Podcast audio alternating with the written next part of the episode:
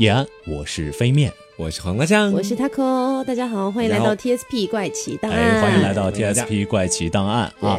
今天呢，我们来讲一讲这个中世纪医疗方面的事儿啊。大家已经发现了吧？开场不是我来做的。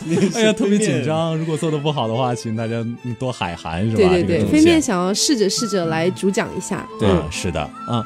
所以我们今天呢，主要讲的是，就是可能有记忆力比较好的那个听众还记得啊，我们在上上上期其实讲的是中世纪的卫生。嗯啊，我们在那个时候。其实说啊，要把卫生跟医疗放到一块儿做的，但是这个这两个东西，我们经过仔细的比对之后，发现还是有一点儿，就关键词的不同。嗯，如果说卫生的关键词就是可以说恶心的话，肮脏混乱，对，肮脏混乱。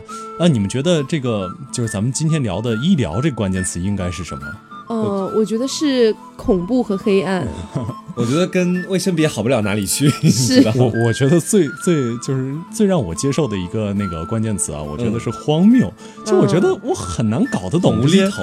对对，中世纪的人，他们这些医生到底是怎么想的？嗯啊，来，那咱们就具体的开始这个介绍吧。好啊，假设啊，今天黄瓜啊穿越到了中世纪，嗯，黄瓜得了病，为什么又是我？好的，我们的不幸的实验品黄瓜一号，没有办法讲我，讲我的话会被我杀死。现在是。皇后，How dare you！好好好好好，啊，反正就是黄瓜啊，得了病。这个时候呢，现在你的面前严重的病啊，你不准哎呀，不要这样啦，这样这个节目会被封掉的。反正就是啊，现在你的面前有两条路啊，一条通往一个。洁白的嗯，一个这个康庄大道，对，康庄大道，哥特式建筑啊，里面有看起来很亲切的这种教会人士啊，这是第一条大路啊。第二条大路在市井之间啊，你需要找到一个这个门上有这种蛇灰的啊，这样一个小诊所。啊，你现在会去挑哪个呢？黄瓜？其实按照日常的哈，就是以前的我个人的秉性，我觉得说，就听你刚刚那一段介绍，我觉得我应该会挑第一种，因为看起来就是一条康庄大道嘛。嗯。但是结合到你们这么听的话，没有人会选第二条吧？对，但是你结合一下我们前面讲的荒谬，然后还有其他的各种各样的关键词，我觉得说不能做出这么简单的决定，所以我决定选第二条路啊？是吗？你就直接选第二条路了？对，我知道可能反正两两者可能都是死，但是第二条可能会让我死的更轻松一点，所以第一条。路你差不多已经躲过了一个非常非常大的一个劫难，真的吗？嗯，对你如果真的选第一条路的话，其实他们这个中世纪的治疗，因为我们都知道啊，中世纪的治疗它其实跟神学有非常非常大的关系，是那个时候的宗教比较狂热，对对，所以他们就呃，如果你真的选择宗教治疗的话，嗯，他们的基本的说法大概就是啊。你这个人生了病，是因为你对上帝不敬，上帝过来惩罚你啊！对，所以你要做的就是跟我们过来一起祈祷吧，就这个样子，仅仅只是祈祷而已。对，仅仅只是祈祷，可能会分给你一点圣水或者什么，然后剩下的你就在这儿等着就 OK 了。OK，嗯。你就在那等死，说白了就是。对，啊，对。其实那个时候的宗教狂热真的非常严重。嗯。就是如果大家可能会去看一些，比如说有关于中世纪的一些美剧或者英剧之类的，他们有的时候会把那个中世纪拍出来那种感觉，就是那个时候的神父啊，包括教皇啊，他们都是非常高等的一个地位。对，虽然都不洗澡。对。然后，所以在那个时候啊，就是很多宗教狂热的，比如说一些基督徒啊等等的，他们其实本身自己就是抗拒一些手术和治疗的。嗯嗯。就他们觉得，呃，就像刚才飞面说的，那我生病了是因为我对上帝有一些不敬的行为，是不是我哪一个瞬间啊，我没有相信上帝或之类的，他们会这样去想，所以他就更加不会去选择什么医疗这一个手段，他们会向上帝祈祷，然后在自己身上涂一些圣水啊或者圣油。那如果实在还是治不好的话，他们还可以请神父来给你驱邪，嗯，就有点像驱魔人里面那种，请一个神父来在你面面面前念圣经。反正干了这么多事儿，就没一个感觉是跟现代医学。稍微有效一点的方法，就没有感觉很靠谱的。对，而且当时的那个教会的那些人员也是非常推崇这样的一个方式的。嗯，甚至他们还说啊，就是呃，如果你得了一种病，那你可以直接从耶路撒冷的一个圣墓取回一坨这个泥土，然后呢，你就可以康复了。啊，是跟《西游记》一样嘛？去西天取个经这样。然后，如果是你舌头发炎的话，你只需要舔一下圣殿的扶手，你就可以痊愈了。啊，可以，可以，可以。对，而且他们当时还认为，你如果去接受那种世俗的医疗的话，你都是罪人，都是异。对你对神不敬，就像黄瓜这种去找小诊所的，都是对神不敬的。真的做的很绝，你们知道吗？就既不让我，就是我不想做这些事情，还强迫我做这些事情。而且啊，而且就是基本我们也看出来了，这个完全是凭着自己的免疫力。如果如果有 真的是免疫力，凭借自己免疫力度过这场灾祸、度过这场疾病的人呢，啊，教会反而还会大肆的宣传啊，就是这个人。他特别欣赏模范，啊，对，是被我们教会治好的那种感觉。是，只要像他这样虔诚的信上帝，你的病也会好的呀。哎，真的臭不要脸的，而且像传销组织，我觉得。对啊，而且他们还有那种，就是说，呃，如果你身边随时捡、随地捡起来一块小石头，嗯，如果石头下面有一只小蜘蛛或者是小的那种虫子，就证明你马上要康复了。可以，因为这是上帝的指示。这如果在现代的话，可能会上各种各样的破谣节目吧。真的是占卜式治疗法，全部封杀，真的。真的是，呃，咱们接着说回黄瓜吧。嗯，这黄瓜现在又到我了。黄瓜现在已经挑选了一个小诊所，是刚打开诊所的门啊，这里面出现了一个穿一穿着一身黑的一个老哥啊，他就直接朝你走过来了。哎，他要干嘛呀？你不要吓我！他直接对你拿出一个瓶子。刚好做作，就是做作的女人啊！哎，不要这样啊！然后呢？OK，他对你拿出一个瓶子，然后直接跟你说啊，来黄瓜。啊，对，把它喝下去，对，也没有了。那瓶子是空的啦，瓶子是空的。啊，你过来尿一泡吧。他这么直接吗？所以到底要干嘛呀？他啊，所以这个其实要要从另外一个东西说起了，就是中世纪他们特别信奉一个东西叫体液平衡说啊。体液平衡说这个呢，大概就是从这个呃古希腊那边开始的。嗯，就说人身体啊有四种体液啊，包括什么呃粘液啊、黄疸啊、黑胆和血液，反正就是你如果呃身体不 OK，身体哪里出了问题，一定这四种体液之间啊有哪里不平衡的啊。而且他们认为这四种的液体分别代表了水、火、空气和土地 四种大元素。可以，对你你你一听就会觉得跟星座啊，包括什么那种占卜啊。就很像，对，嗯，很信神学，然而是那个时候的医疗。所以黄瓜呢，呃，这个时候就尿了一泡，然后尿完之后还没有同意嘞，你 好像就当我现在尿了一泡，还还是得同意的吧？嗯，然后之后这个吴姨就过去啊，看了看你尿的颜色，哎，这个颜色还 OK，反正据说尿的颜色也会有非常非常多特别的种类。嗯，我自己查了一部分资料，嗯啊，据说他们那个时候还有一个就是尿液颜色卡。嗯哼，什么样的颜色都有，什么红的、绿的、紫的、青的、白。pH 试纸那种感觉吗？有点像，反正就是你尿出来的颜色，它会跟那个试纸上的卡片上的上的颜色进行比对。嗯，然后据说有一个国王啊，他曾经尿出过紫色的。哇哦，这是中毒了吧？不是，要不然他怎么是国王呢？不是，为什么国王就要中毒啊？这与众不同啊，就很高贵啊。然后之后他通过望闻问切，说不定还沾一点。舔一下对，可能啊。中世纪大家还有藏尿的习惯。中世纪的尿多种多样的用处，对，我们一会儿应该会接着讲到。嗯啊，所以这个说完这个，他现在已经那个，我已经喝了尿了，然后他也品尝了。没有喝尿，没有这么重对方对方喝了你的尿，他已经品尝过了。作为医生也不容易啊，要天天尝病人的尿。嗯，这个时候他就开始对你进行一个基本的诊疗，因为我们刚才说了嘛，啊。呃，四种体液说啊，对吧？四种体液说，所以你无论有什么问题，这都是古希腊流传出来的嘛。嗯，所以这个无论有什么问题，他们的做法都很简单啊。你身体里的血太多了，给你放放血。其实一开始古希腊并不是这样做的，嗯，就是虽然说古希腊和古罗马也没有说比现代要高级到哪里去啊，但是说实话确实比中世纪要高级的。嗯，然后那个时候古希腊呢，其实是有一些那种草药或者是医疗的著作，嗯，对，然后那个时候里面会写到，比如说，呃，那个时候还也还是比较简单，但是其实比中世纪还要有点逻辑。对，比如说你身体发热的话，你就去吃一些水果呀，或者是那类似于树莓啊这样子。他可能会觉得会偏寒一点的东西。嗯那如果说你身体发冷的话，你就多吃点牛肉，多吃点鸡蛋。其实有一点道理啦。对，虽然已经很玄学，但是好像还 就是。就反正比中世纪那个医疗有点道理，嗯，对。然后呢，那个时候的古希腊里面的有一些著作里面会写到，就是有一些情况下他们会有一些放血的一个疗法。对，毕竟都是那种体液平衡说嘛。对，但是那个时候并不是什么事情都放血的，嗯，只是说后来中世纪的那些神职人员就研读那些书嘛，就发现哪有那么麻烦啊？有什么病我们就放血就好了，就放个血就好了嘛。对，头疼放个血，对，腹泻放个血，对，所以到那之后，对，所以到那之后，整个中世纪基本上都要么就。是放血，要么就是灌肠，要么就是催吐。嗯，总而言之，都是跟你的他所谓的体液平衡有关系。而且这个放血还有一个特别特别有意思的说法，嗯，就是放血呢，其实这些医生啊，他们会觉得放血这件事儿。呃脏了我自己的手，我怎么能给这种普通的平民放血呢？因为他们是神职人员啊，有的是神职人员，有的是就是觉得自己比较高贵一点点啊。反正放血都不是他们自己做的，而是他们去找这些比比如比较下等的职业啊，比如说这个理发师，嗯。啊，比如说屠夫。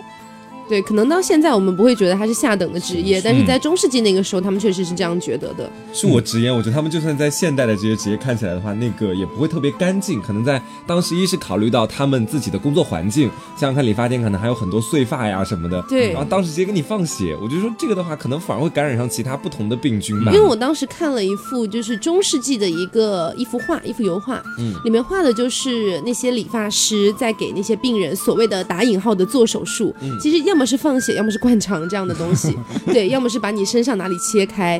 他们是为什么要去找理发师？是因为理发师和屠夫这两个职业都是频繁用到刀子的。嗯，他们觉得就是可能习惯成自然或者之类，他们觉得比较熟练，然后也不想脏了自己的手。而且在当时的那个理发厅，刚才黄瓜也说了，现在的理发厅我们一般都比较干净嘛，就是最多有点头发什么的。是对，但是在那个时候它是非常脏乱的。你不要忘了，我们说卫生的时候，他们都是不洗澡的。嗯，对，所以那个时候啊，就是理发师首先他本身也不洗澡，然后手上可能也脏脏的，然后马上就要把你身上切开或者放血，是他的那个手部万一触碰到你的伤口是很有可能感染的。对，除此之外，我看的那幅画里面啊，就是还蛮脏乱的。同时，在那个画的右下角还有一只猴子，对，是一只那种有点像宠物猴蹲在那边等它的主人。然后你你就觉得那个时候的人画可能是觉得很正常的一件事情，我把它画进来。对啊。但是你现在反观去看的话。在那个环境下，他标榜的是做手术的事情，居然还可以有动物在场。对，所以你会觉得其实蛮奇怪的。呃，这么说吧，我觉得感染的几率不是有可能啊，基本是肯定，是百分之百吗？对，因为他们的这个这个理发刀或者说屠夫用的刀，他们是不消毒的。对，就砍过一个人之后，他们不会再再给下一个人砍这样。对，直接再给下一个人砍啊。因为那时候可能没有这种概念吧。是，他们也不会觉得呃病菌会怎么怎么样通过刀传播啊，觉得应该不会。可能那时候医学的研究还没有深入到这种地步，所以所有人都可能会有这种偏见。对对，而且我记得就是有关理发店有个。有趣的就是门口的那个冷知识是吗？啊，对，冷知识。嗯，这个冷知识就是理发店的门口一般不是都有那种旋转的灯嘛？嗯，其实现在来说呢，有很多的理发店它都已经改变了一些颜色了。比如说我见过的有什么黑色跟金色，基本都是黑白色了。对对对。但其实，在以前呢，一直用的都是红、蓝、白三个颜色。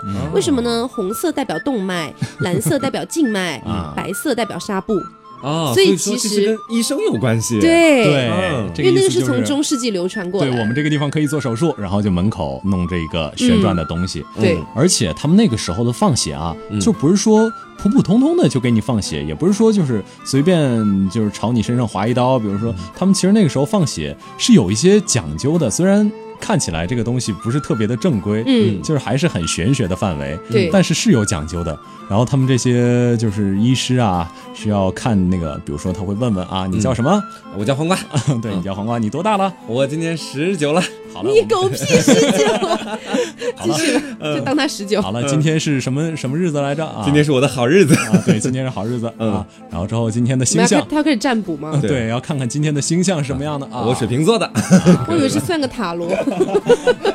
我 估计反正差不多是这个情况，然后说啊，行，那就决定从你的右脖子后方决定这个地方。哎，你凭什么呀？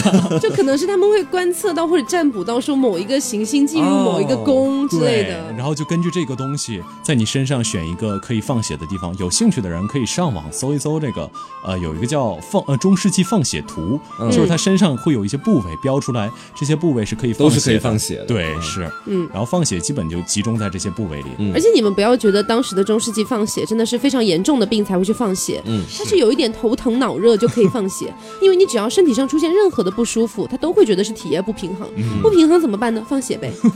而且当时的放血，可能我觉得是当时的人对于人体里面的血量这个东西没有太多的研究。我我也是最 最近才知道这件事情，因为我小时候学的，因为我不是理科生嘛，大家原谅我一下哦。就是我小时候学的知识，大概就是说，呃，这个人体有百分之七十都是由水构成的。那我就在想，这百分之七十里面，哪怕不是全都是血，至少也得有一半是血吧？对吧？我就觉得至少也得多一点吧。结果后来我才知道，原来人体里面的血只占人体的百分之七到百分之八。对对，然后可能整个人体只有四千多毫升。嗯，所以你想那个时候一放血，要么就放掉五五百多，放掉六百多。对啊，你经得起几次呢？因为因为现在的一个献血的一个标准，最多也就四百毫升了，是对吧？他们那个时候都用那个品托计算的，嗯啊，一品托好像是五百六十毫升还是多少？而且当时十四世纪，就是十四世纪的时候的英国人，他们相信就是要在放血了之后，要往那个伤口上涂一种东西。我们大大众会觉得，要么涂点消炎的，或者涂点酒精之类的。止痛剂啊。他要涂粪便，是在死亡的道路上越奔越远。你想，粪便里面那么多稀奇古怪的东西，直接触碰到你的伤口，全都是病菌，这个发炎应该很正常的。对啊，想象其实，嗯，哎啊，是，所以说除了放血之外，还有什么其他的疗法吗？我想知道。你还有一个你应该蛮喜欢的，就是灌肠啊。哎，不能太多了。啊，这样就是你面前这个黑医生啊，黑衣的医生，他会给你弄一点草药，嗯，然后之后这个草药就熬吧熬吧，给你熬成一锅汤啊。正当你觉得这个汤是不是很苦的时候，嗯，啊，他告诉你把屁股撅起来，他 干嘛呀？就是不是从你上面的嘴进去，是从你下面的嘴进去。是什么东西进去呢？就是草药熬的汤。是药是吗？哦，对，是的。所以现在突然接受是吗？OK，啊，反正就是这个，在中世纪竟然还挺流行的啊，尤其是到后期，就是我们上次已经黑过很久的法国人了，但我们这次还要再黑黑法国人。嗯啊，对。啊，就是还是法国的一些国王，什么路易十三啊，路易十四啊，嗯，反正就是他们一辈子都在不停、不停、不停的灌肠。真的，我觉得可能很多人没有体验过灌肠是什么样的一种感觉。所以你 你要来发表一下高见对我来发表一下我自己的那个看法哈。首先，灌肠它到底是一个什么东西？就是说，通过把血把不是血，就是把液体，可能是水或者什么的，或者是油，对，直接从你的后面的嘴里面灌进去。所以就是说，基本上灌进去之后，然后再把那些水排出来，你的后庭基本就干净了。就这样子，嗯，那就我们可不可以用科学点？直肠，OK。OK，对，你的直肠就干净了。嗯，那其实也有一些人，他们可能比如说是肠道有一些疾病，嗯，或者是有一些这个有一些问题啊，并发症之类的，他们其实现在的医学上当然也是有灌肠这个技术的，嗯，对，只是以现在的科学，比如说现代的现代医学来说，一般不太会用去放血那个技术了，对，对，只是说可能民间还有一些偏方等等的，可能会涉及到放血，但是现代医疗。已经比较把这个放血已经怎么说呢？摒弃掉了，对，摒弃掉了。但是灌肠还是有的，除非你被毒蛇咬了啊，然后用那个水蛭，比如说吸一下子，这个还蛮正常的。嗯，呃，然后呃，黄瓜，我我其实蛮好奇，灌肠会是有一种什么样的感觉呢？灌肠就感觉你从下往上都是通透的一种感觉。你刚刚是什么？我还没有想到具体的形容词，应该不会有任何爽的感觉，是很难受的。其实说真的，就是说你体验过之后，也没有说到很痛苦的地步，但是你总会感觉说，就是它开始往那个水往里面灌之后，有一点像拉肚子吗？呃，其实有一点，但是你是憋不住的，因为你那个水 就是憋不住的拉肚子那种感觉。对，因为你会忍不住想要把水全部都排出来，这个样子。我的天呀！就是法王路易十三啊，他从一六一零年到一六四三年，他总计灌肠灌了两百一十二次。一共一共四十二年，灌了二百一十二次。嗯，有谁数学比较好？反正也就是每年就都灌那么几次了，就这样四五次那个样子吧。然后放血四十七次，差不多就每年一放血啊，可能有个日子啊，这个日子到了我们就放放血，这个样子。他们可能觉得就是没什么病，但是就放一放，这样保持身体健康吧。嗯，是，就是我我记得放血好像跟就是什么在中世纪的时候。除了说，呃，我能治疗身体里的一些病症，好像也可以把身体里一些不良的念头驱使，呃，驱散掉啊。对对对对对，当时好像是有那种教会，他们也会给那些修女。去放血，因为他们希望，因为你知道，大家都知道修女是终身不嫁人的嘛，那他们必须一直保持一个处子之身，因为他们的身体是属于上帝的，所以他们就会觉得处就是这个修女不可以有那些邪念，所以他们就要通过放血，不排除邪念，对，定期的给修女去放血，让他们排除这个邪念。那个都是那个时候都是那种禁欲主义嘛，所以就很正常。可能这个国王也觉得自己有一些不好的思想，可能需要排一排，所以就放放血。OK。而且那个时候就是呃，他的儿子路易十四啊，就我们又说到太阳王路易十四了。嗯，他一生灌肠了两千多次，就是他应该很爱吧？是，可能他到后来就已经灌出了一种后面应该是爱上了，对自己能够感觉到那种爽感。然后不可能两千多次，是对一生不洗澡，然后灌肠灌了两千多次，那证明他这个灌肠的目标也不单纯啊。可能到后来的时候，可能就因为其他的原因。可是他不是用其他东西灌肠，他是用咖啡。对。他可能是想让自己提神醒脑吧。从 后边吗？什么莫名其妙的东西都敢往肠子里面灌，真的是很可怕了。而且那个时候就是有一些社会风气，大概就是如果两个法国贵族啊，比如说在出游的时候相遇，嗯他们甚至会向对方打招呼，哎，你今天灌肠没有啊？灌了，就这个样子。而且他们还会随身带着那种。大型针筒，嗯虽然也不知道，可能路上看到什么小溪啊，可能就踩点水，直接就灌肠。我需要被净化。反正就是可很好难想象哦，嗯真的。对，真的很可怕。嗯而且除了这个之外，还有一个，就是我接下来觉得这个就是非常非常诡异的一部分，嗯就是你完全从一个现代人的脑回路，你没有办法推断他是为什么会想到这种稀奇古怪的治疗方式的啊。嗯比如说啊，这个就是我觉得就是俺寻思之力啊，我寻思着，我寻思着，我琢磨着，这样应该是可以的吧？嗯，就这个样子。就他们当时的想法是吗？啊，嗯对，就比如说啊，在曾经盛行的这种避孕药方，是有一种蜘蛛叫毛蜘蛛啊，我们也不知道具体是什么，就毛蜘蛛里的脑子里的两条虫子捆绑起来，然后放到鹿皮里做护身符，你戴上就可以不会怀孕，你刚刚是在说绕口令吗？就就很奇怪啊，反正毛蜘蛛脑子里的两条虫子绕起来，放到鹿皮里面做绕口令，可能就是做做护身符，护身符，等下做护身符，好好好，绕起来做绕口令，也太好笑了。吧？反正就是就是很奇怪，反正就是当然这个东西对对怀孕这个肯定没有用啊！对肯定没有用啊，都没有那些我们上次聊的青楼里聊的那些什么什么麝香啊、红对对对那些东西有用。那些好歹应该还是有点有一点点作用的吧？对这种东西完全就是心理疗法，对，让你相信你不会怀孕，是祈祷疗法系列，嗯真的有点像安慰剂。对那个东西，感觉已经就是到了巫医的这种范畴了。嗯然后还包括什么，比如说公猪、母猪交配时候的从母猪体内流出来的液体，嗯，嗯，就是你们啊想到、想到的那个体验。对，对他们觉得收集起来可以治疗耳病，这到底是什么联想啊？我的妈这！都是什么跟什么呀？我就觉得很奇怪。OK，呃，然后之后什么秃鹫的脑浆可以治疗头痛，嗯是因为吃了之后头就会秃掉，然后头痛就会没有嘛？像秃鹫一样。哎，别说，还真的，他们在治疗秃的方面还有另外的别的，就是他们用会用鸡屎抹到脑袋上来治疗脱发谢顶，对谢顶脱发，哦，那就很奇妙。嗯，还有什么乌鸦肝脏榨成汁，他们会来治疗男士的这种难言之隐。哦，啊，然后之后还有吞母山羊的粪球来治疗近视，他们的联想能力很强大，我觉得。这让我觉得很像那种哎，很像那种呃荒诞电影里面，就有一点像我之前很很喜欢，我好像有推荐过吧，就是那个呃亚当斯一家，嗯。然后里面他们的那个婆婆就是一个类似于巫医的一个人，嗯。然后经常就会在家里面熬一大锅汤，那锅汤里面就他会说，我现在要放入蟾蜍的眼球，对，再放入什么山羊的蹄子，就放了一大堆乱七八糟的东西，然后煮煮煮煮煮煮吧，说好了，你现在喝下去头就不会痛了。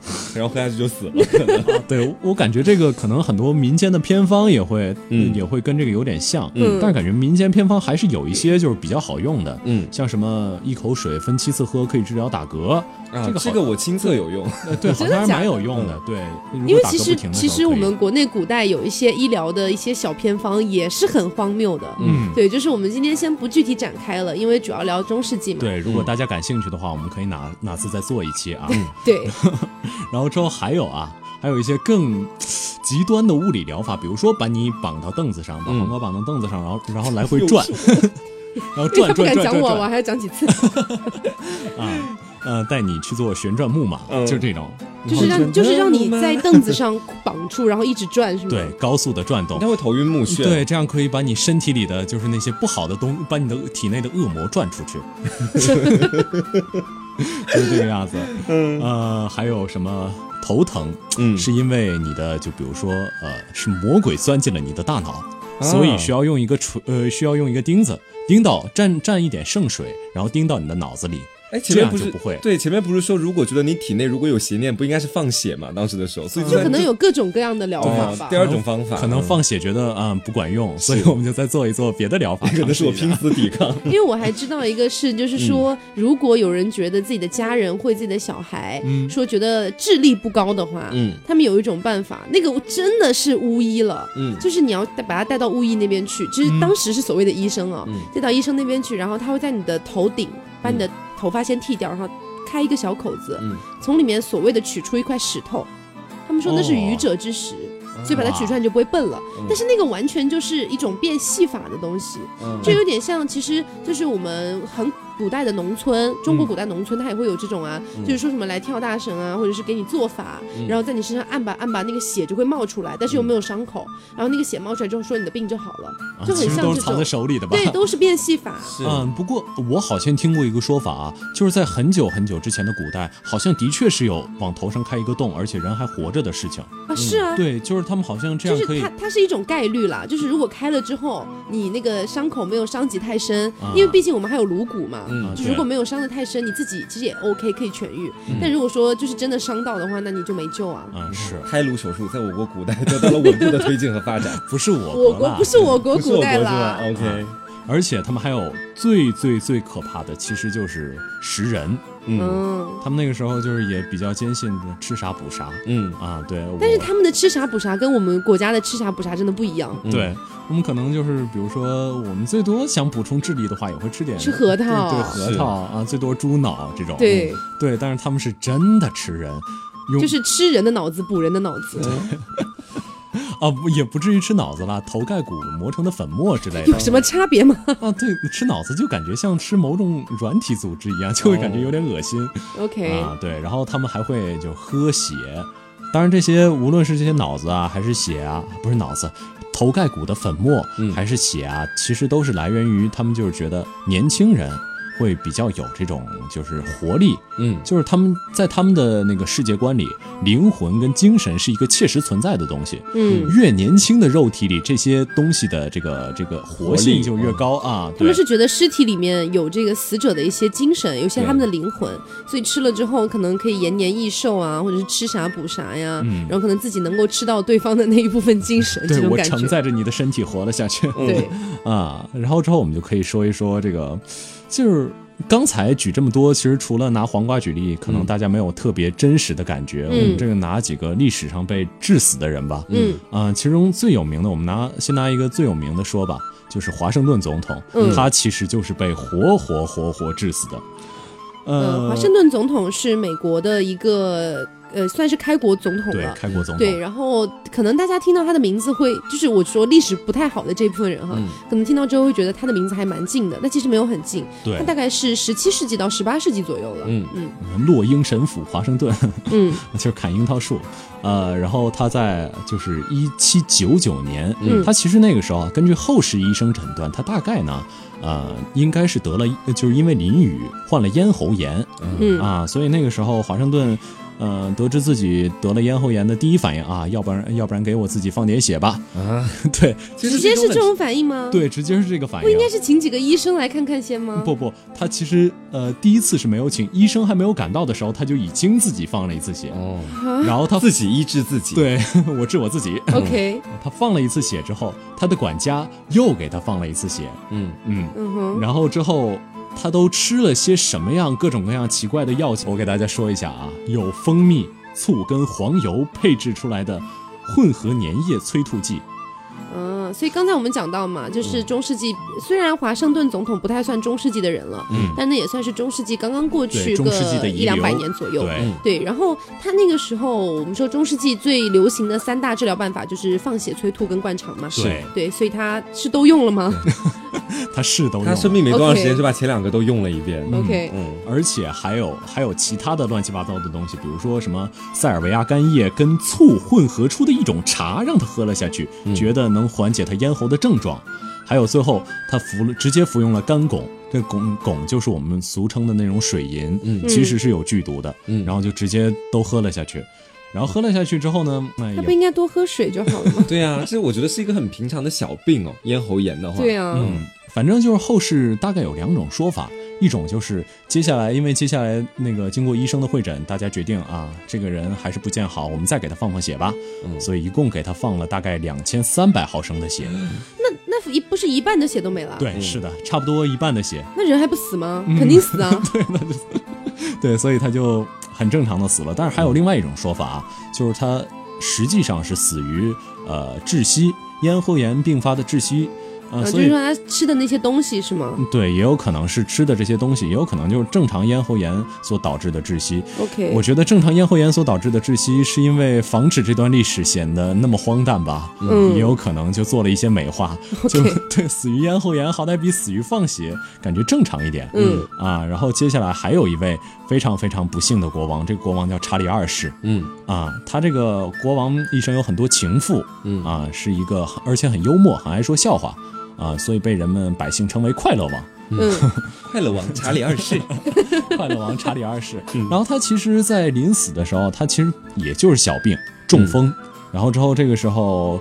就是各种各样的那个医生就都来了啊，大家十二个名医啊，经过一番会诊啊，就是没有争议，也没有争吵，就直接放血吧。高度统一是吗？是？OK，啊，就在他胳膊上啊，夜观天象，决定一下到底在哪儿放血，然后就在他胳膊上，呃，放了这个一点五品托的血，大概就是那么。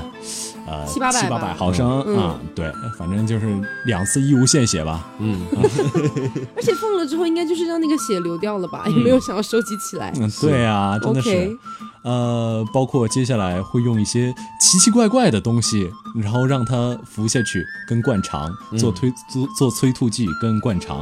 啊，包括盐、肉桂、豆蔻和甜菜根。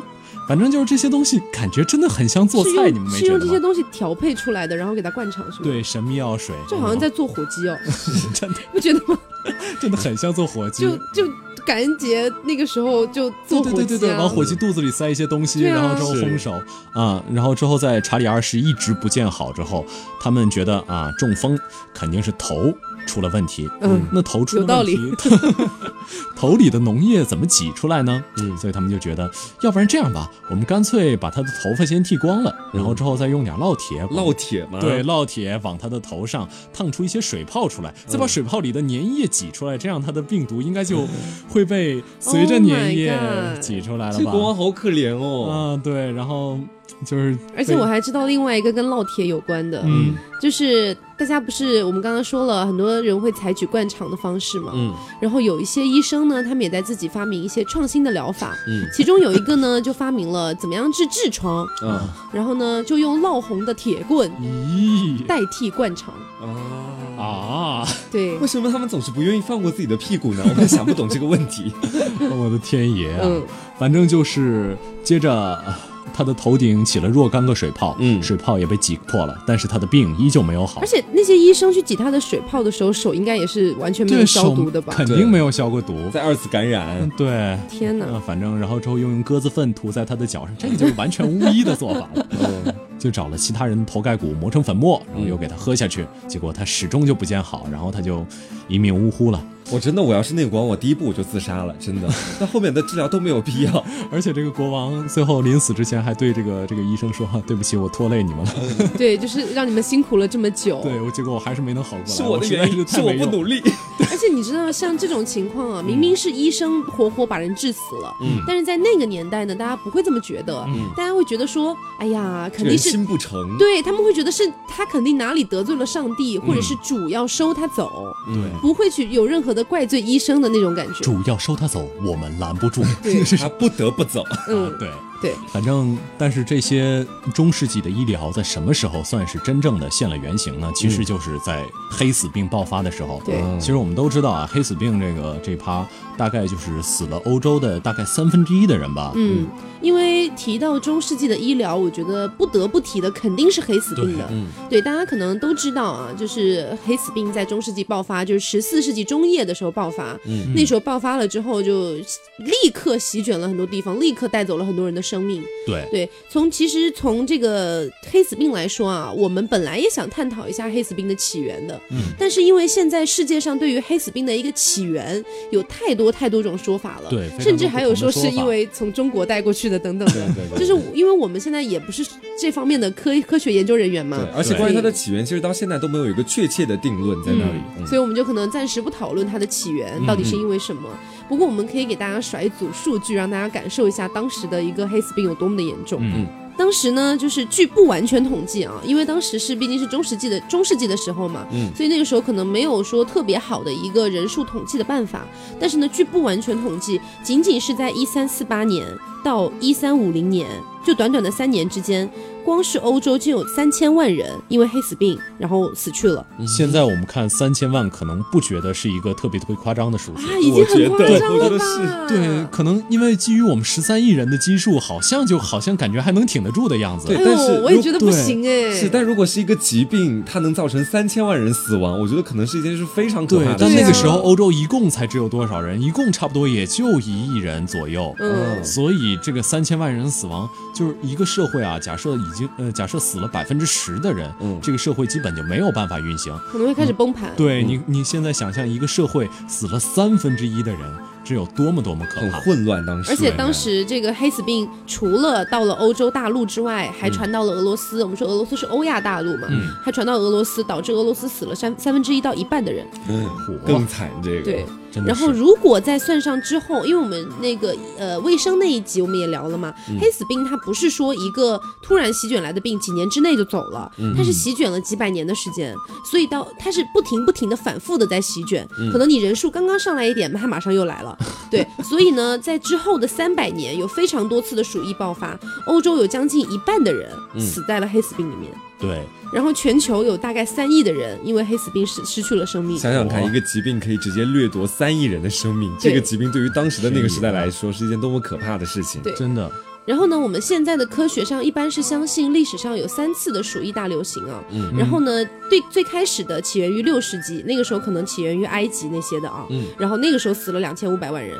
第二次发生在十四世纪，就是我我们不是说刚才的刚才不是说之后三百年爆发了很多次嘛？嗯。不是按那个次来算的。就是整个全球大概爆发了这么三次，就是大爆发。嗯，对对。然后第二次发生在十十四世纪嘛，就是说这个欧洲死了这么多人，也就是非常著名的黑死病。第三次呢是发生在十九世纪末到二十世纪初，二十世纪初那时候死也死了差不多一千两百万人。嗯，所以每一次这个病的大流行的时候，其实都是夺取人的非常多的人的性命。都会让二十世纪初还会死那么多人吗？对对对。天哪！我记得我记得当时也传到中国来了啊。是的，我记得黑死病现在呃就是。鼠疫这个病，嗯，现在应该也是什么 A 级传染，甲级传染病，甲级传染病，A 级甲级传染病，嗯，好的，啊，反正就是现在也是一个非常非常严重的病，不过应该也得到了一些就是呃现在处理的方法。对，因为现在我觉得应该是我们每个人小时候都会打疫苗吧？对对对，甲级传染病疫苗。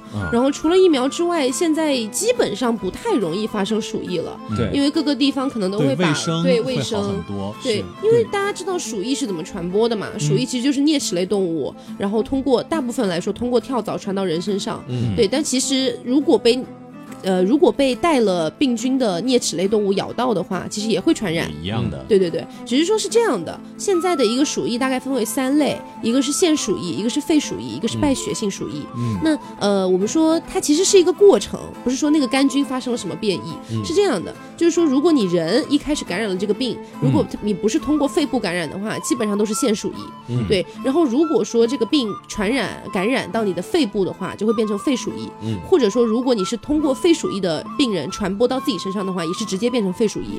对，那还有一种呢，就是败血性鼠疫，就是说通过鼠疫这个病。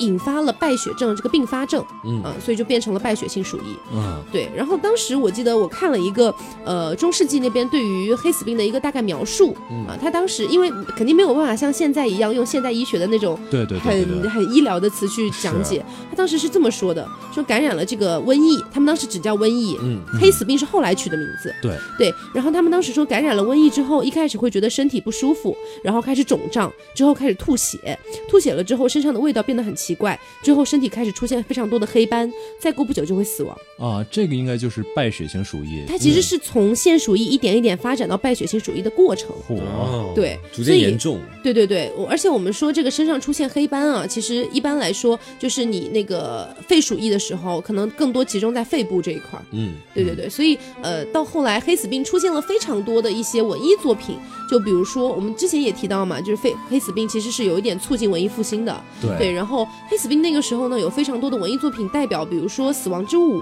嗯，或等等的。当时会有一些呃，这个艺术家把这个黑死病的一些画画的很好看，比如说呢，人的身上就是长出了那种黑色的蝴蝶斑点。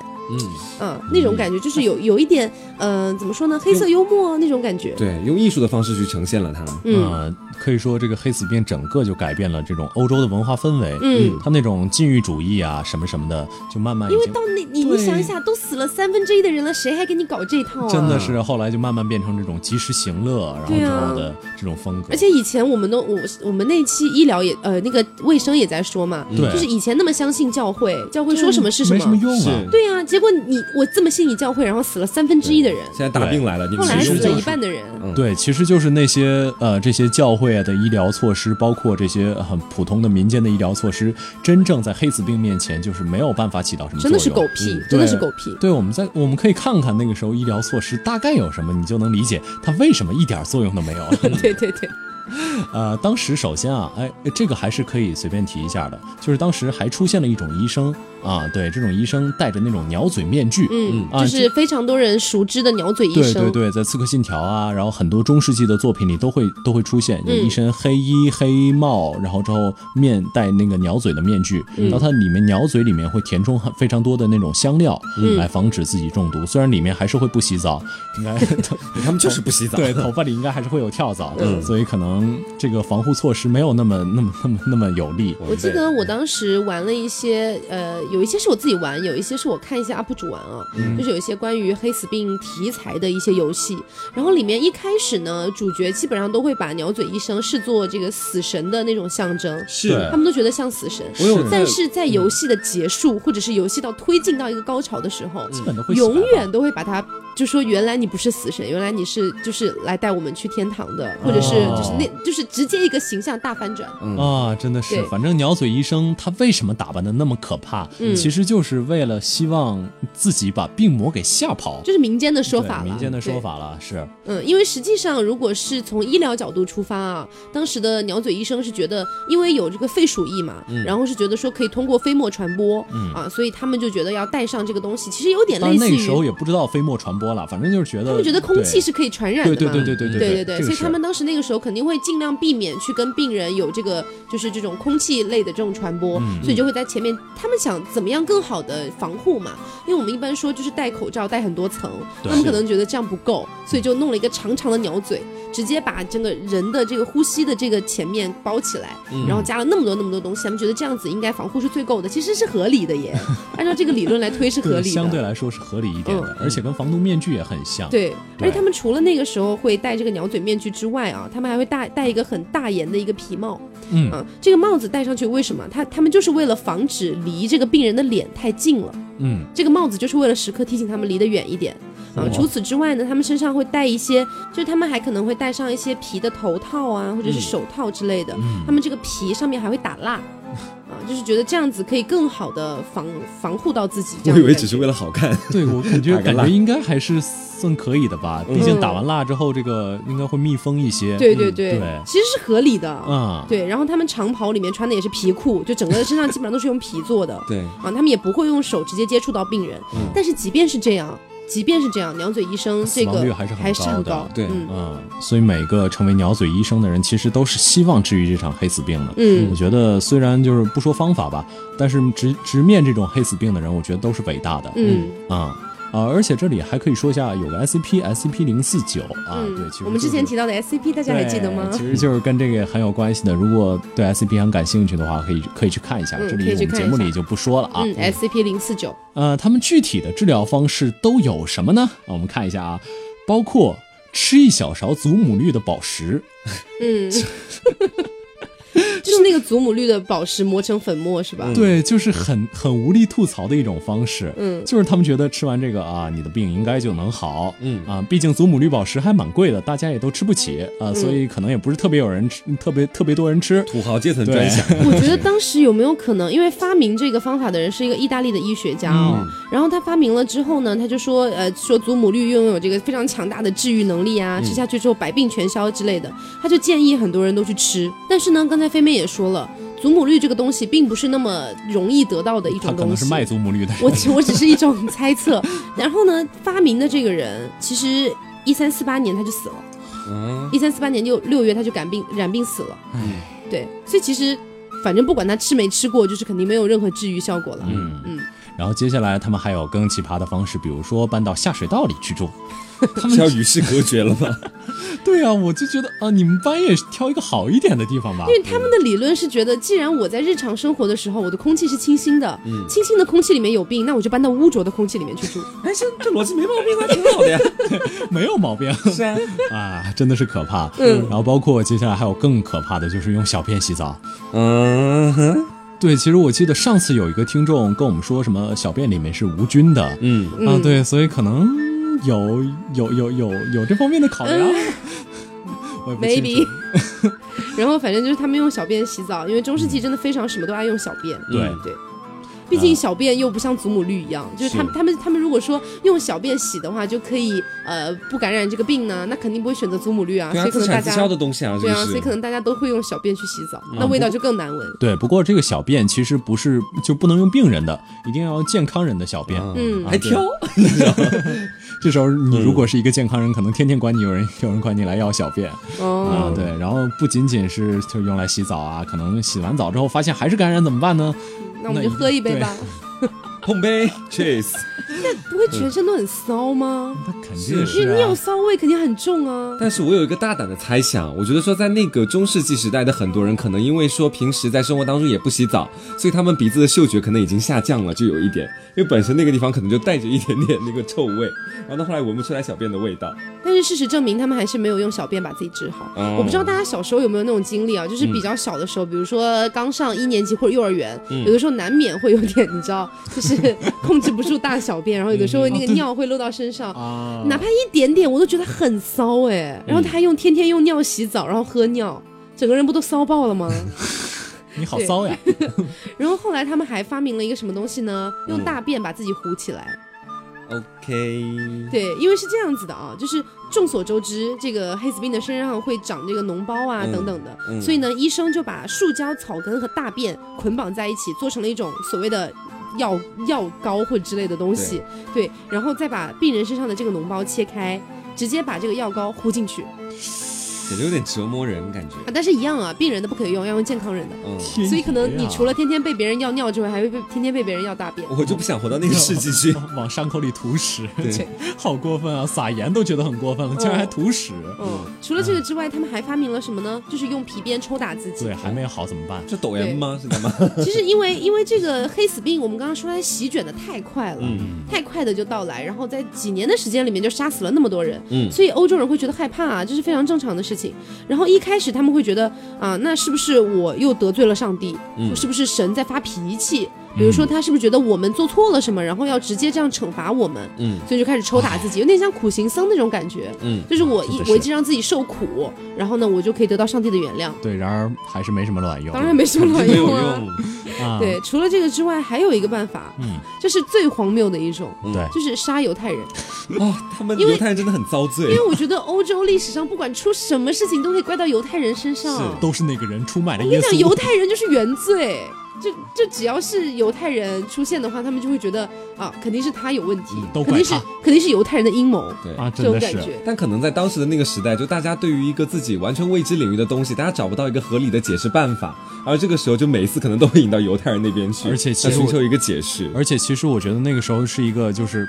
恐慌的集体释放，嗯，因为他们觉得犹太人是一个就是谋害了耶稣的一个非常下贱的民族，对对对对对对。而且我估计应该也也会有一些就是比如说就红了眼的方面，就是这么信耶稣的人，我们都得病了，凭什么你们这些犹太人还可以有一些健康的人？我们不服啊，就是这样。他们觉得为什么他们他们因为他们的理论是觉得上帝在惩罚嘛，他们觉得上帝要惩罚的话肯定会惩罚犹太人啊，因为是犹太人谋害了耶稣啊。但是犹太人没有没有没有全部死光，他们觉得没有全部死光。哎呀，他们就觉得很生气。所以在一三四八年的四月份，就是法国啊，法国的一些基督教徒直接冲进了当地的犹太人的社区，一口气屠杀了四十多个犹太人。嗯，然后之后针对犹太人的各种各样的一些暴力活动，也从这个巴塞罗那直接扩展到了非常非常多的地区。嗯，然后一直到了一三四九年，从佛罗伦萨到法国克服的犹太人，基本上都疯狂的被基督徒迫害。对，所以其实那个应该算是纳粹之前对犹太人迫害最严重的一次了吧？我猜测啊，嗯，有可能。所以整个当时呢，就是他们会逼迫这个犹太人，比如说抓住几千个犹太人，逼迫他们皈依基督。嗯，对，就是因为犹太人是有自己的犹太教的嘛。然后他们要逼迫犹太人重新信奉基督基督教这样子，然后因为他们觉得这样子的话就可以上帝会原谅他们，对。然后其实大概是有一半的犹太人选择皈依了，但是剩下的如果你不皈依就通通被烧死。啊，当时是在情人节被烧死的，所以称为情人节大屠杀。所以，我们今天也是聊了很多关于这个中中世纪的医疗的一些情况。对，那我们也可以听到啊，就是有各种各样的一些非常荒谬的事情。对，真的很荒诞，你完全没有办法理解他的脑回路。对，就是你一边觉得恐怖，一边又觉得很荒诞，他怎么会想出来这种东西？而且，因为我今天被拿拿来当了很多次的例子，我觉得 如果活到中世纪的话，真的处处是陷阱，处处是选择，处处是死亡，处处是恶臭。对对，而且你不要忘了，我们上一期讲的那个医疗的那啊，不是我讲的卫生的那个部分，结合上今天的医疗。你就觉得当时的那个社会到底是一个什么鬼东西？对对，所以呢，也是非常感恩我们现在活在活在现代社会。但是呢，也有可能再过个很长的时间，有新的很多很多批的人类成长起来，对，到时候回来看我们，说不定也会觉得我们是中世纪。现代社会竟然穿布的衣服，因为因 为怎么可能？因为中世纪其实是后后代人给那个年代。就是说的一个象征嘛，因为怎么可能中世纪的人自己说自己是中世纪啊？对。对啊，所以是现代人对于当初的一个中世纪的一个划分。那有可能再过非常多年以后，人们也会对我们现在画上一个中世纪的这样的一个符号。是，到时候可能也会对我们的非常多的行为进行一些这个批判等等。的。他们觉得一下吧。啊，他们居然还要照 X 光 之类的，他们竟然吃米饭，对。对，可能会有种种这样的一些事情。所以我觉得中世纪这个点哦，就是呃，可能放在现代人看来是真的非常难以理解的，但是在当时的人看来，他可能就是合理的，习以为常。对，其实，在那个年代，大家是觉得正常的。嗯，对，这其实是非常合理的一件事情。对啊，所以呢，也希望大家今天听得开心啊。那我们之后也依然会有中世纪系列啊，中世纪可能是我们永远聊不完的一个话题。宝藏，对对，宝藏世纪啊。不过还是说一下，虽然我们这次黑了很久很久的中世纪的医生，嗯，但是我们对那些就是敢于抗击黑死病的医生，其实还是抱有崇高的敬意的。嗯，而且他们也有一部分医生为医疗做出了一定。的贡献，嗯，对。